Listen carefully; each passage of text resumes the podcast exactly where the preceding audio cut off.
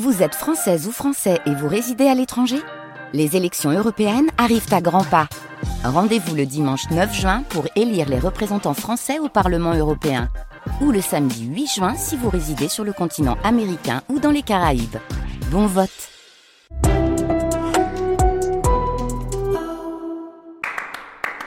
France Musique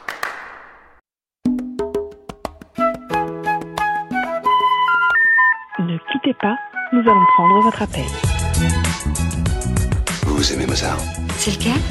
Le dernier. Faut dire que j'ai pas de peau avec la musique. T'en fais aussi? Moi, plutôt crevé. Vous croyez pas que c'est un peu réservé à une certaine élite France Musique, La 4 saisons n'est pas qu'une pizza. Saskia Deville. Maurice Ravel est l'auteur, bien sûr, du Boléro, mais il est aussi le compositeur d'une suite pour piano, Ma mère loi, qu'il dessinait à quatre jeunes mains, celle de Jean et de Mimi, âgés de 6 et 10 ans, les enfants d'un couple d'amis. Cinq pièces enfantines, inspirées notamment des contes de Charles Perrault, qu'il a arrangées par la suite pour un orchestre réduit, afin de garder bien sûr l'atmosphère rappelant les contes d'enfants. Le dessin d'évoquer dans ces pièces la poésie de l'enfance m'a naturellement conduit à simplifier ma manière et à dépouiller mon écriture. En voici un extrait pour démarrer, choisi par notre invité. Le jardin féerique, lorsque le prince charmant réveille d'un baiser la belle au bois dormant, une musique sans parole sur laquelle un n'en point douter la voix baritonnante de notre invité se poserait à merveille.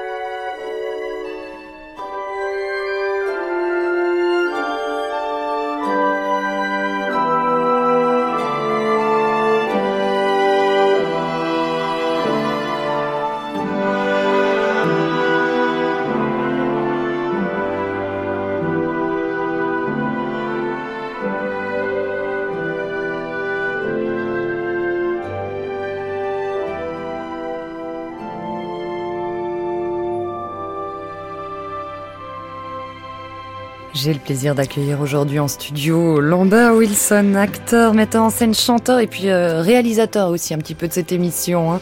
Je, je vous vois déjà écouter, mais vraiment écouter la musique, les yeux fermés, à me faire des signes, surtout, surtout, Saskia ne coupe pas la musique que nous Ah, écoutons avant à le l'instant. avant le do. Ah, Voilà, avant ce fameux do. Oui, euh, c'est une musique que j'ai énormément écoutée parce que je me sers des musiques dans mon travail d'acteur et celle-là est associée à un film, euh, le film sur Cousteau qui s'appelle l'Odyssée et je, je l'écoutais quand je devais euh, pleurer mon fils mort et elle est gravée systématiquement et perpétuellement Euh, Pourtant là, vous ne pleurez pas. Non, mais je l'ai tué, cette chanson. Moi, j'en ai tué le pouvoir émotionnel. Maintenant, ne reste que la musique, euh, Ravel, euh, l'enfance, le- la composition. Ravel, surtout. Qu'est-ce qu'il reste comme émotion, alors, au-delà de celle que vous avez tuée, Lambert Wilson?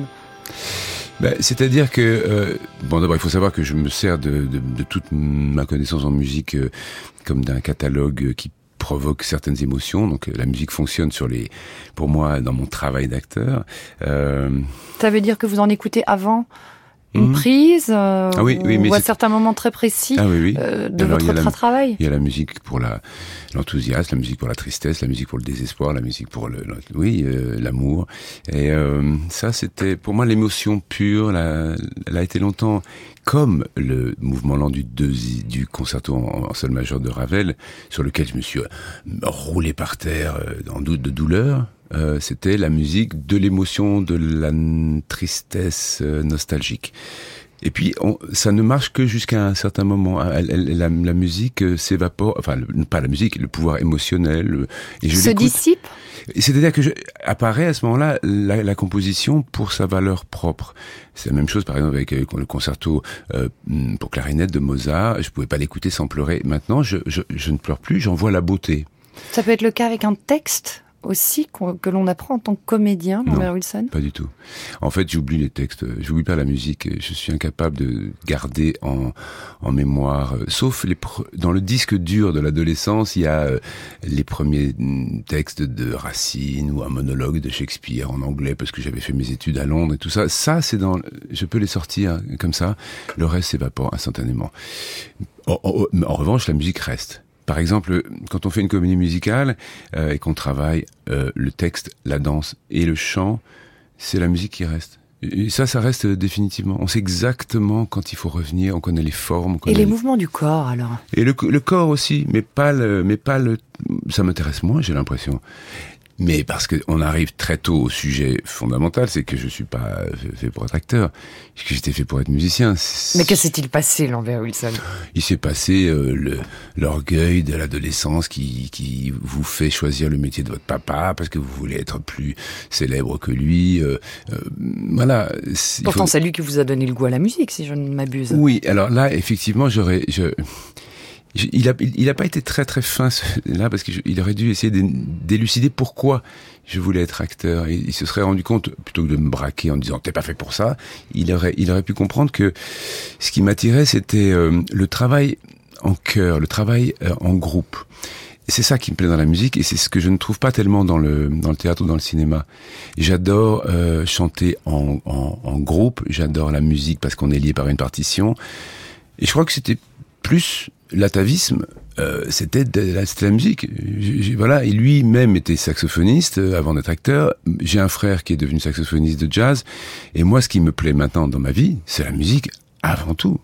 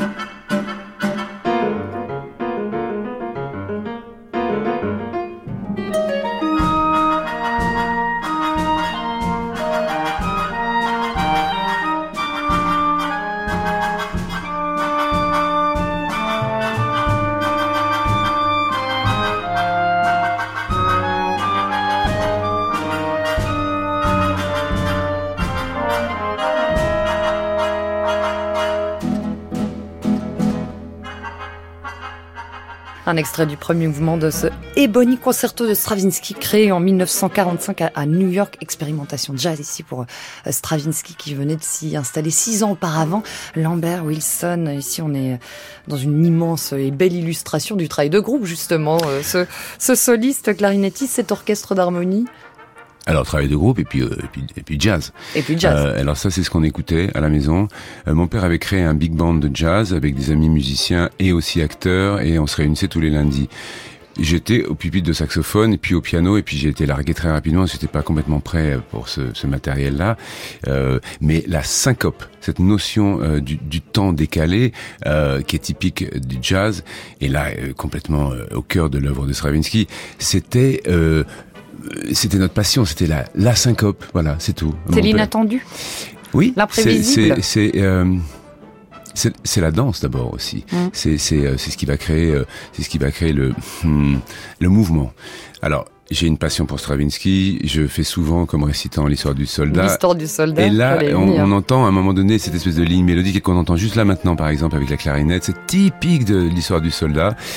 Et euh, alors l'histoire du soldat, je l'ai fait avec mon père. C'était un des premiers trucs que j'ai fait comme récitant à Vienne, aux musiques Verein. Lui était récitant, moi je faisais le soldat. Et c'est c'est un peu un hymne familial. Et Stravinsky, je, je, je l'adore parce que au moment où voilà les deux grandes familles se séparent entre les les tonneaux et les euh, et puis les atonaux, donc euh, Stravinsky reste dans la tonalité et mais il invente toutes ces formes rythmiques absolument in, insensées. Il se, il se, il se, euh, se par l'utilisation du rythme et euh, j'adore la complication. Euh, je vois bien quand on fait l'histoire de soldats que les musiciens euh, sont mouillent leur chemise quoi. C'est c'est c'est pas évident à, lire et je trouve ça passionnant d'arriver ensemble à la dernière mesure. Il y a toujours dans les répétitions de musique un grand éclat de rire quand on a mais à chaque fois soit parce que c'est bien passé soit parce qu'on s'est planté je sais pas pourquoi c'est toujours joyeux et on n'est pas dans cet égocentrisme de l'acteur qui a pris son temps et qui subitement est parti dans un moment euh, d'inspiration euh, solitaire. Mm -mm. C'est amusant le, le, message que vous êtes en train de faire passer, Lambert Wilson, parce que c'est pas ce qu'on pourrait dire de manière spontanée, à savoir que dans la musique classique, on se marre. Je, moi, je le confirme, je le vis de l'intérieur et je le confirme que c'est le cas. Et dans le cinéma, c'est plus, euh, plus léger, plus joyeux.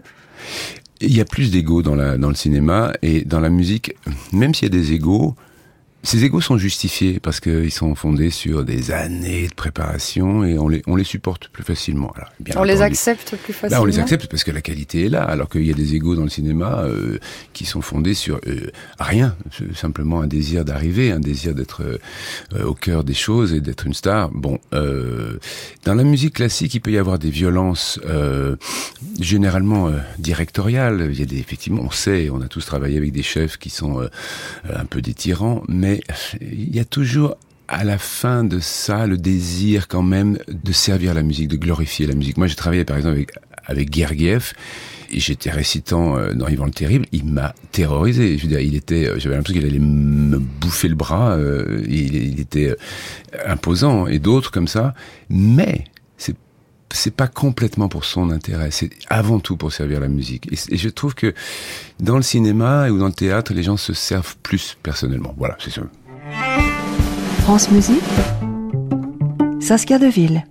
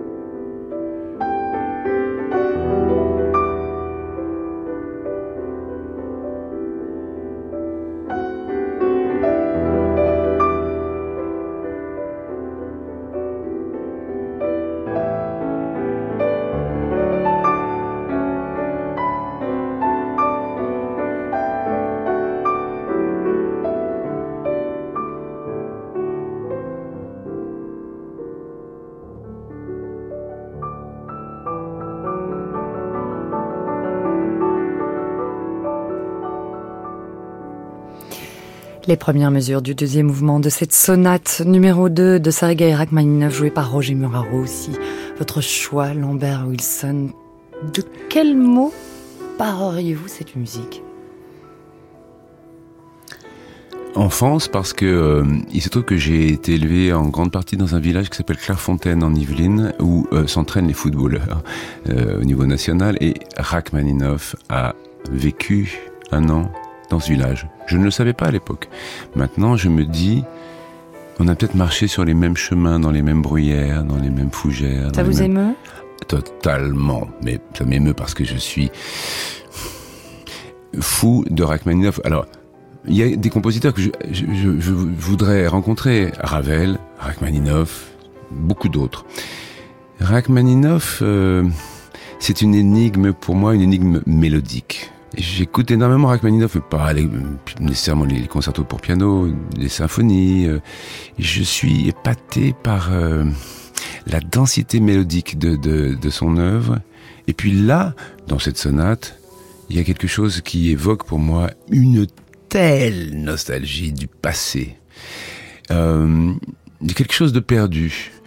Et effectivement, c'était un, un homme, euh, voilà, de la haute société russe. Euh, le monde tel que ses ancêtres l'avaient connu s'est arrêté. Il a été obligé de quitter son pays et il a eu une nostalgie de sa terre, on sent. Alors, même si c'était un, un homme, euh, comment dirais-je, un propriétaire terrien, je veux dire, peut-être qu'il n'était pas très sympathique à ce niveau-là, euh, mais il a, comme aucun autre, pu évoquer par ses compositions la l'arrachement de la de la de la terre euh, d'origine.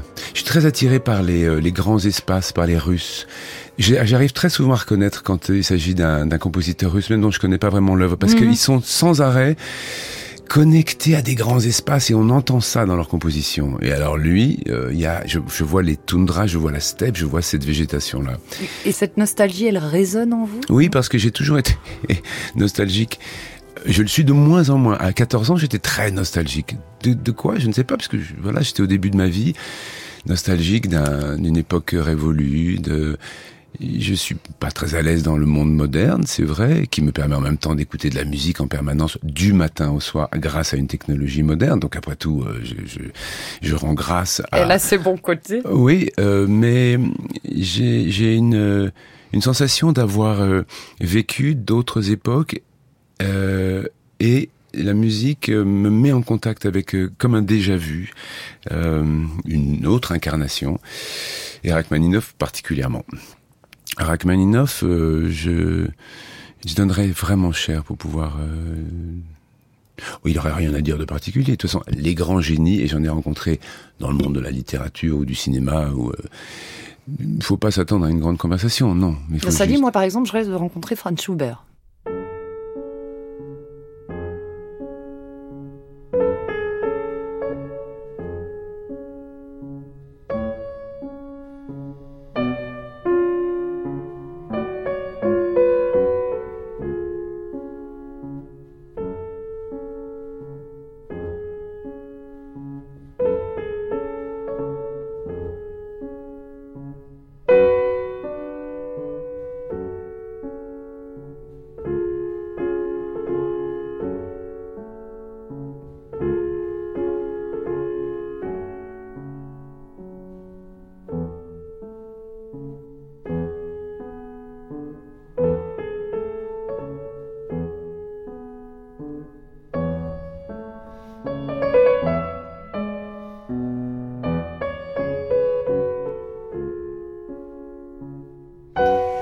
Un extrait du deuxième mouvement de cette sonate numéro 20 de Franz Schubert, jouée par Christian Zimmermann, que vous avez choisi pour nous, Lambert Wilson.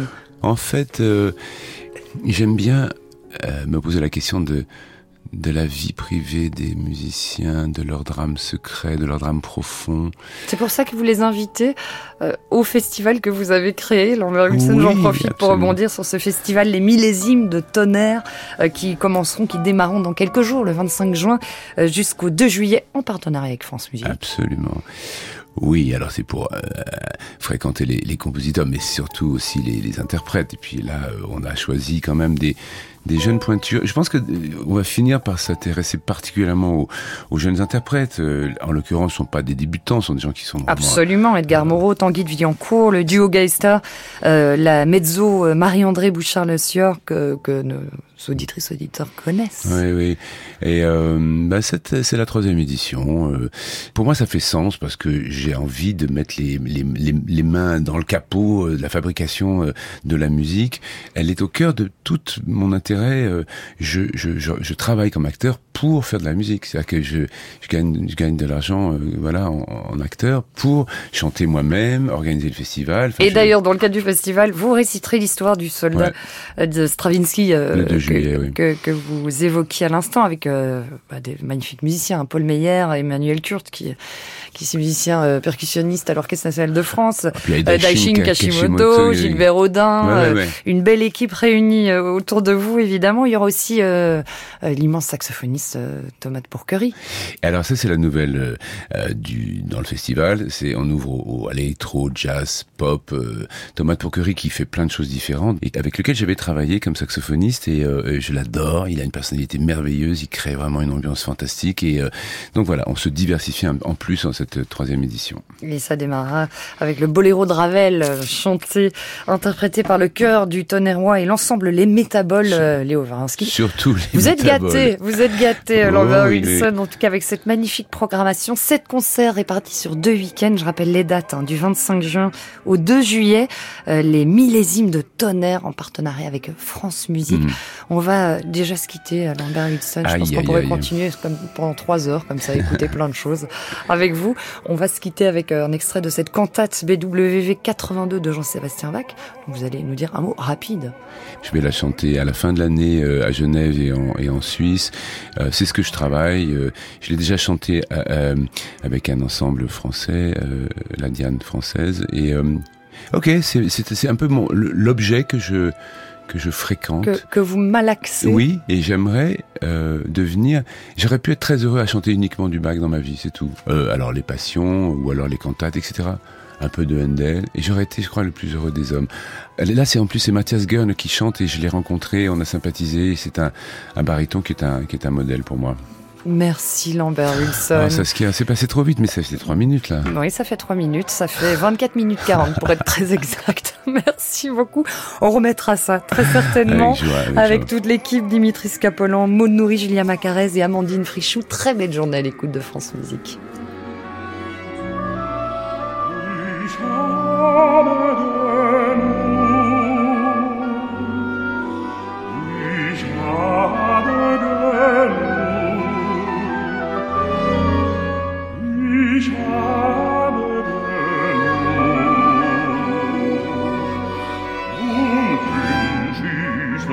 heute ins Rad.